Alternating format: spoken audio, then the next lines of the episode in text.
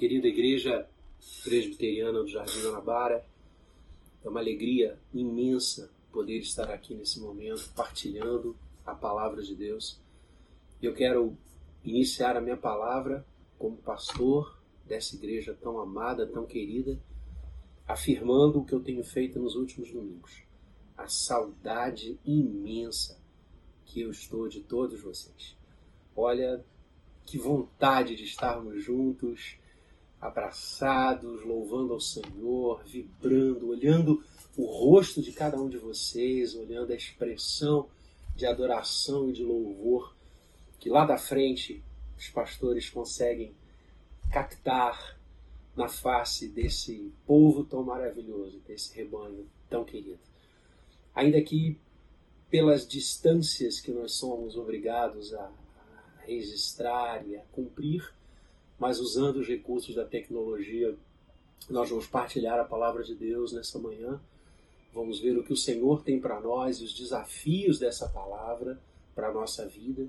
Graças a Deus, porque Deus nos deu inteligência de construir meios e métodos para podermos nos aproximar, mesmo quando estamos distantes. Vamos orar então, pedindo a iluminação e a bênção do Senhor sobre a leitura e a explanação da Sua palavra.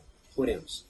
Pai bendito, louvamos o teu nome porque temos as Escrituras sagradas à nossa disposição. Graça tua, bênção tua, podemos no teu livro santo aprender, ler, registrar, tirar mensagens, tirar desafios, tirar consolo, tirar a tua vontade e o teu querer para cada um de nós.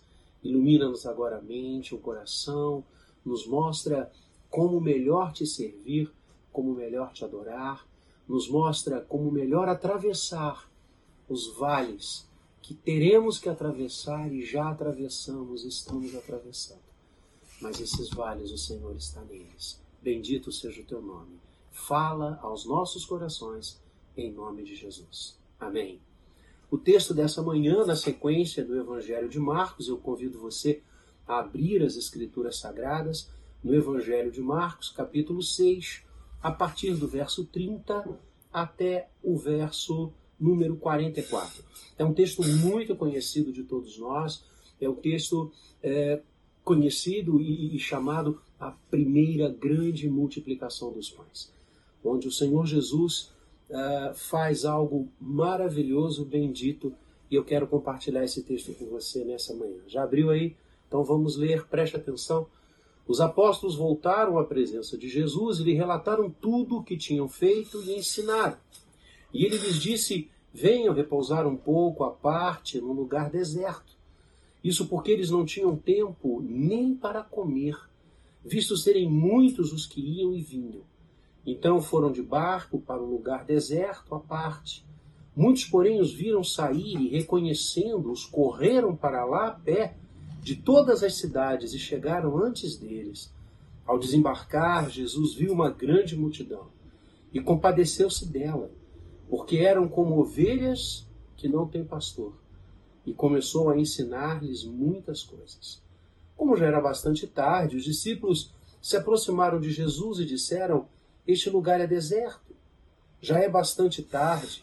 Mande essas pessoas embora para que, indo pelos campos ao redor, pelas aldeias, comprem para si o que comer.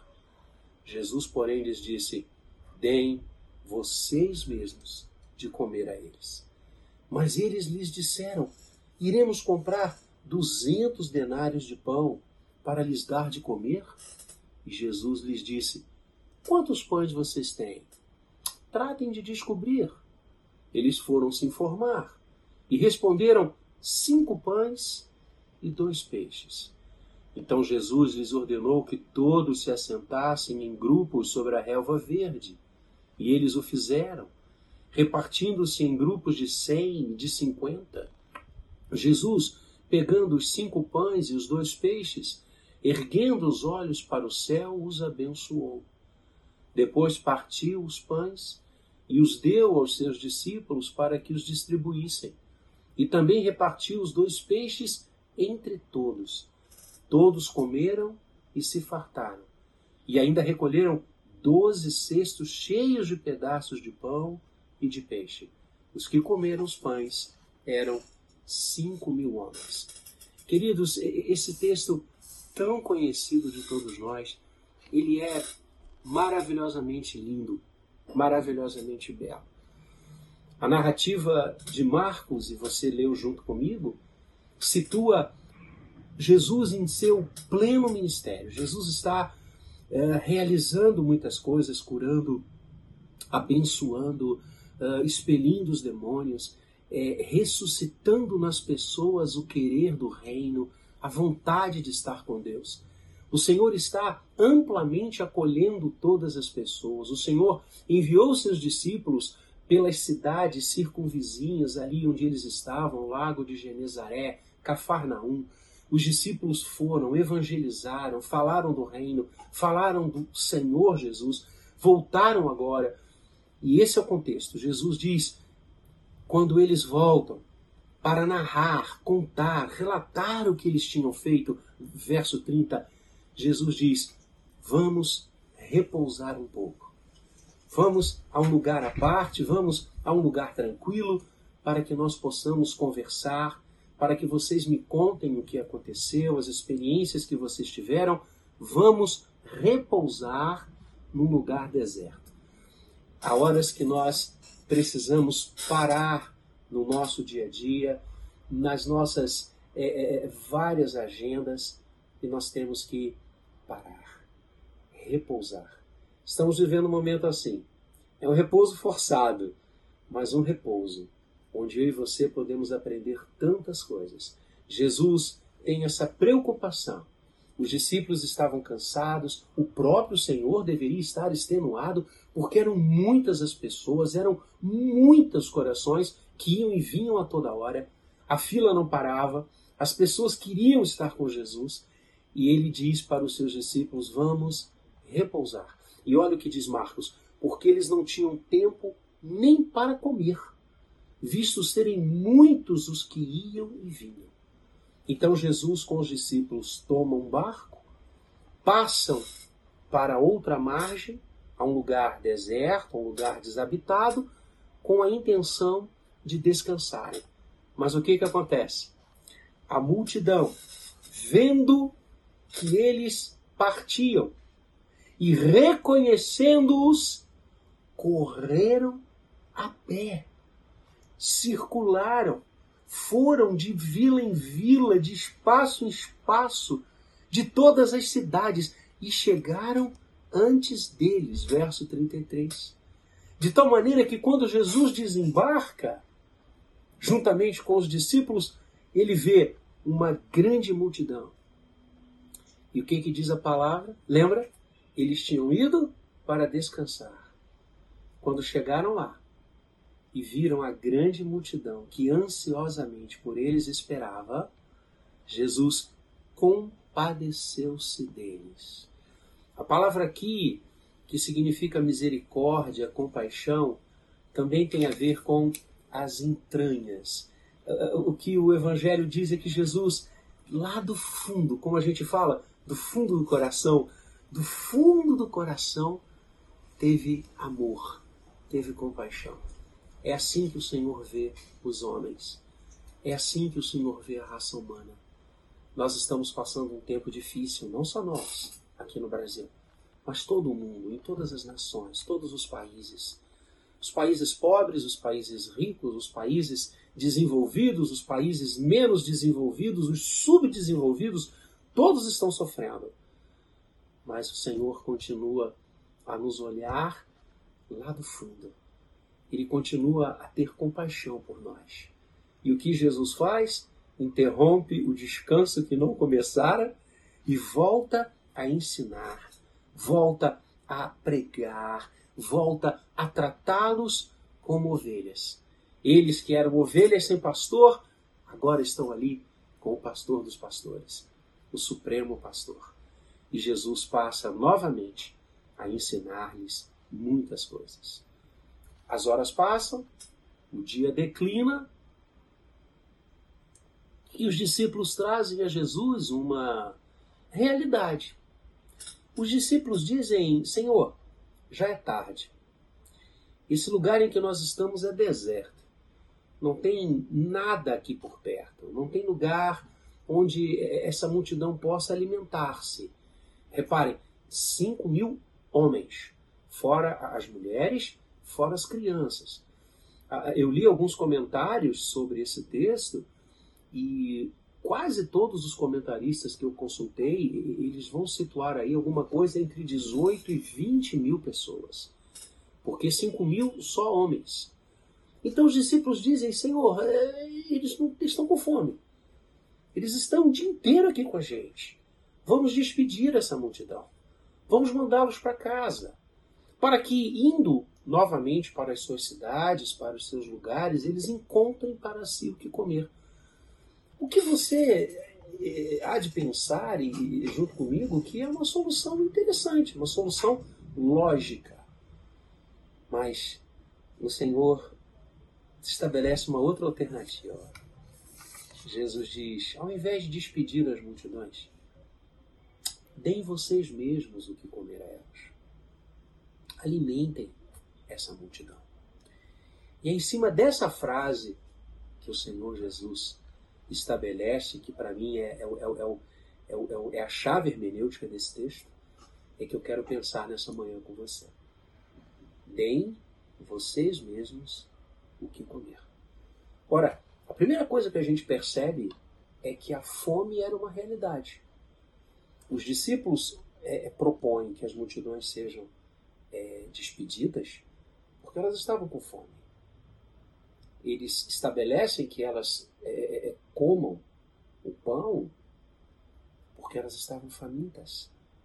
Todos nós temos fome. Mas há uma fome muito mais intensa do que a fome física, do que a fome do pão. É a fome espiritual. Aquela que Agostinho dizia: Senhor, tu nos fizestes para ti e só teremos descanso quando descansarmos em ti.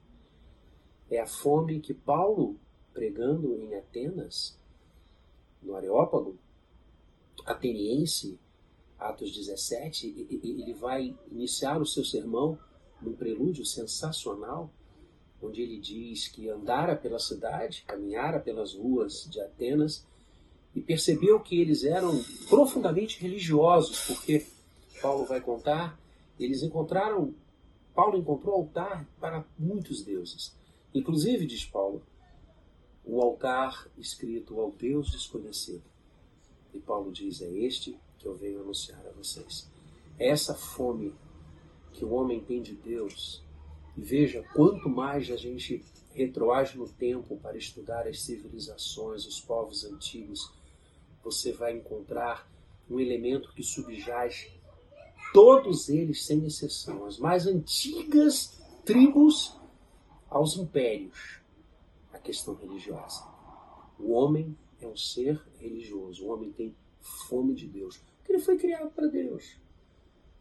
Então, quando Jesus diz, dai-lhes vós mesmos de comer, deem vocês mesmos o que comer, o Senhor está nos alertando, primeiramente, que há uma multidão faminta, não apenas de pão, mas principalmente de Deus, incomparavelmente de Deus. E esse momento que nós estamos passando, queridos, é um momento em que nós temos a obrigação de falar com as pessoas do nosso Deus, do nosso Senhor, que morreu e ressuscitou, cuja luz no túmulo vazio lança fora o medo, lança fora a angústia. A certeza da redenção em Cristo precisa ser trompeteada nessa hora aos corações de todas as pessoas que vivem, convivem e nós conhecemos. A segunda coisa que nós aprendemos nesse texto, e eu acho sensacional, esse texto é maravilhoso. Aliás, os quatro evangelistas contam essa passagem, tá? É que quando Jesus diz, dá-lhes vós mesmos de comer, em segundo lugar, ele lança a luz sobre o alimento que nós vamos dar às pessoas famintas. E vejam que os discípulos chegam e falam que, Senhor, como alimentar essa multidão? Como dar um alimento suficiente a essa multidão? Eles dizem: é, nem 200 denários conseguiriam alimentar todo esse povo. Denário era uma moeda da época que equivalia a um dia de trabalho, um dia útil de trabalho. Então, se você colocar seis dias de trabalho na semana, você tem, os discípulos estavam dizendo menos o seguinte: Senhor, nem que nós trabalhássemos oito meses, quase oito meses seguidos, nós conseguiríamos alimentar essa multidão. A fome da multidão nos leva a pensar no alimento suficiente. Que tipo de alimento as multidões famintas por Deus estão tendo? Quantos enganos, quantas trevas, quantas coisas equivocadas, quantas manipulações. Deem vocês mesmos o que comer a elas. Alimentem a multidão. As multidões só serão alimentadas pelo alimento suficiente, que os denários não compram, mas o plano perfeito de Deus nos entrega, porque Jesus é o pão da vida. Ele é o único alimento que pode saciar a fome do ser humano. Quando Jesus diz: Deem vocês mesmos o que comer a essa multidão, eu sei que só Ele pode alimentar todos os povos. Só Ele, como pão vivo que desceu dos céus, pode gerar no coração humano a saciedade. Não são duzentos denários nem milhões. Só Jesus pode alimentar essa multidão. Esse é o ponto-chave desse texto.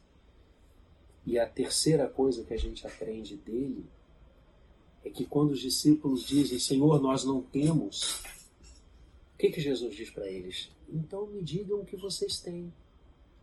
E o texto fala que os discípulos correm entre a multidão, se informam, verso 38, e voltam a Jesus e dizem: Temos cinco pães e dois peixes.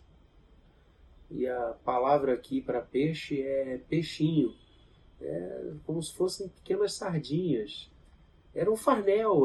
Um outro evangelista vai nos contar que era um jovem que tinha levado um farnel constituído de cinco pães pequenos, eram como se fosse uma, broa, assim, um biscoitão. Na época era, era, a comida dos mais simples e, e, e, e dois peixes, dois peixinhos, para fazer um, um, pequeno lanche. E os discípulos dizem: é, é, isso só que nós temos. Nós temos cinco pães e dois peixes. Jesus diz: então mandem a multidão se assentar. E o que, que o Senhor faz?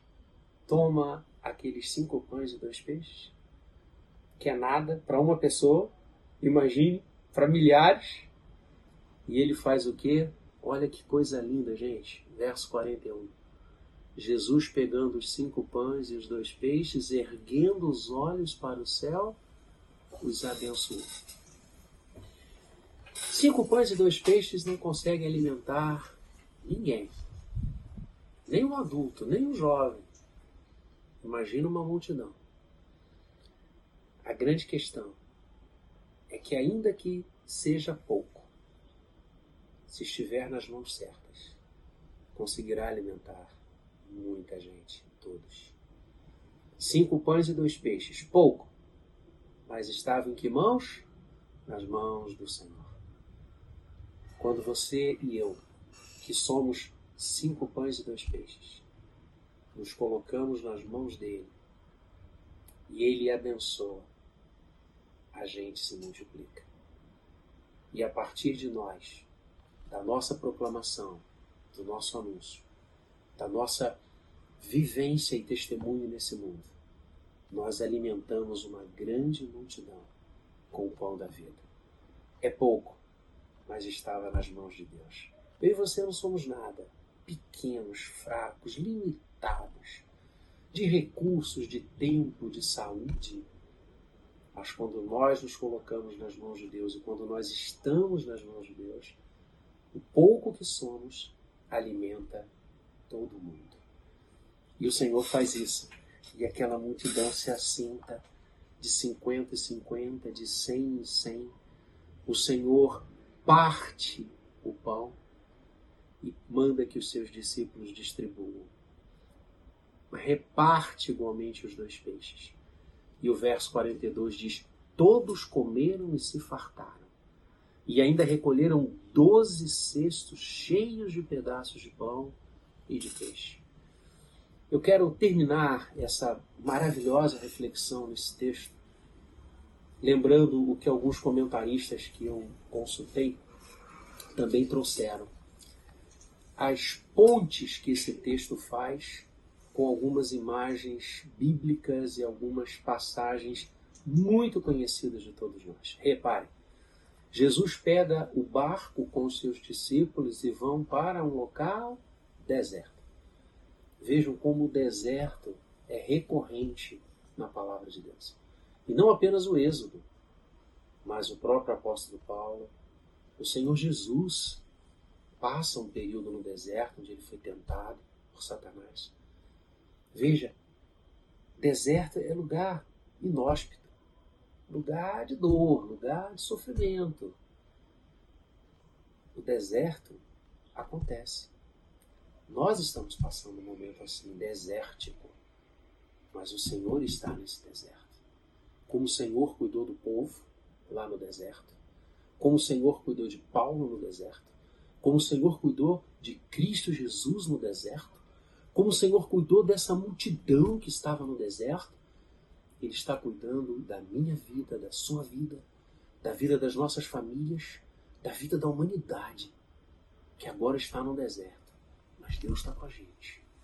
Segunda coisa que esse texto nos fala de uma maneira muito linda é que quando eles chegam nesse deserto, Jesus vê aquela multidão, Jesus se compadece deles porque eram como ovelhas sem pastor.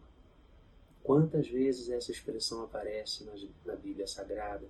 Na fala dos profetas, na fala de Moisés, na fala dos evangelhos. Multidões que encontram em Cristo o seu pastor. No Antigo Testamento era sempre a promessa, no Novo Testamento é a certeza de que o pastor dos pastores chegou. Aquela multidão que estava sem pastor não está mais porque Jesus compadeceu-se deles.